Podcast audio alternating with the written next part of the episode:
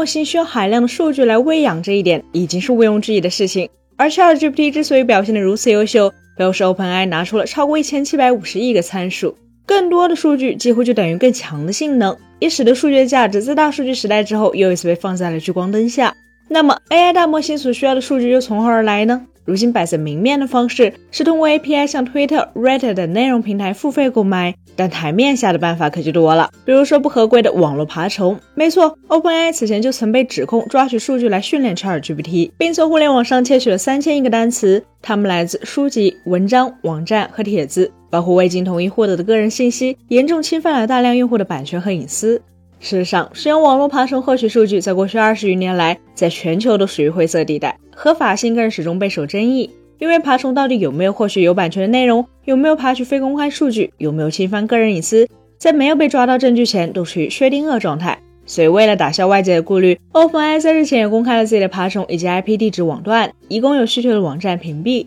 根据 OpenAI 方面的说法，GPTBot 遵守网站提供的 Robots.txt 协议。同时会过滤掉付费才能访问的内容，并且基于 OpenAI 的相关策略，如果网页中包含个人身份信息或其他违规内容，GPTBot 也会删除这一部分网页。据悉，GPTBot 使用的网段为四零点八三点二点六四二八。网站管理员可以使用 nslookup 命令来判断这一爬虫的真伪。如果想禁止 GPTBot 抓取内容，则可以在 Robots.txt 中写入指令，爬虫在检测到该指令后就会按指令要求操作。Robots.txt 也被称为 Robots 协议。这是一种存放于网站根目录下的 ASCII 编码文本文件，它的唯一作用就是告诉网络爬虫网站中的哪些内容不对爬虫开放，哪些内容又可以被爬取。而 Robots 协议则是控制网站被搜索内容的一种策略。该文件通常会放在网站的根目录里，在网站域名的后面加上 Robots.txt，就可以直接访问该网站的 Robots 协议页面。以淘宝网的 Robots.txt 为例。这个电商网站的 Robots 协议就非常简单，UserAgain 的主要作用是会告诉网站服务器访问者是通过什么工具来请求的。后面的百度 Spider 就是大名鼎鼎的百度搜索引擎爬虫。最后的 Disallow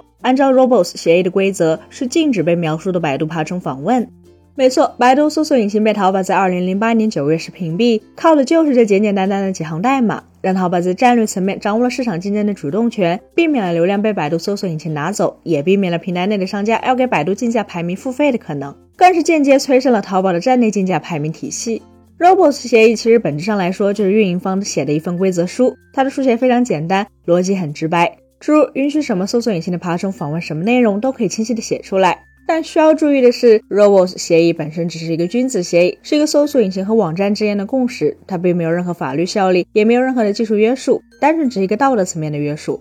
换句话来说，Robots 协议在技术层面其实是完全对抗不了爬虫的。尽管 Robots 协议对于非法爬虫毫无约束力，但是对于重视商誉的公司来说反而具有效力。毕竟以百度的技术力，想要强行获取淘宝的数据并不难。能就是这简单的三行代码，就愣是让百度的爬虫在过去十余年里对淘宝秋毫无犯。同理，这次 OpenAI 也是用主动公开自家爬虫的 IP 地址网段，就是以品牌形象为担保，将自家爬虫的一切行为摆在台面上。毕竟对于 OpenAI 方面而言，这也是其在面临窃取数据非议时最简单、最直接证明自己确实合规的措施。而欧派这样对于数据有海量需求、高技术力且追求盈利上限的公司，一边是合规获取海量数据带来的高昂成本。一边是寻求外部资金支持，需要拿出更好的预期，要自证清白确实也不太容易。本期节目就到这里了，更多精彩，大家可以关注我们三十国度官网或全民大屯门账号查询更多信息。咱们下期再见，拜拜。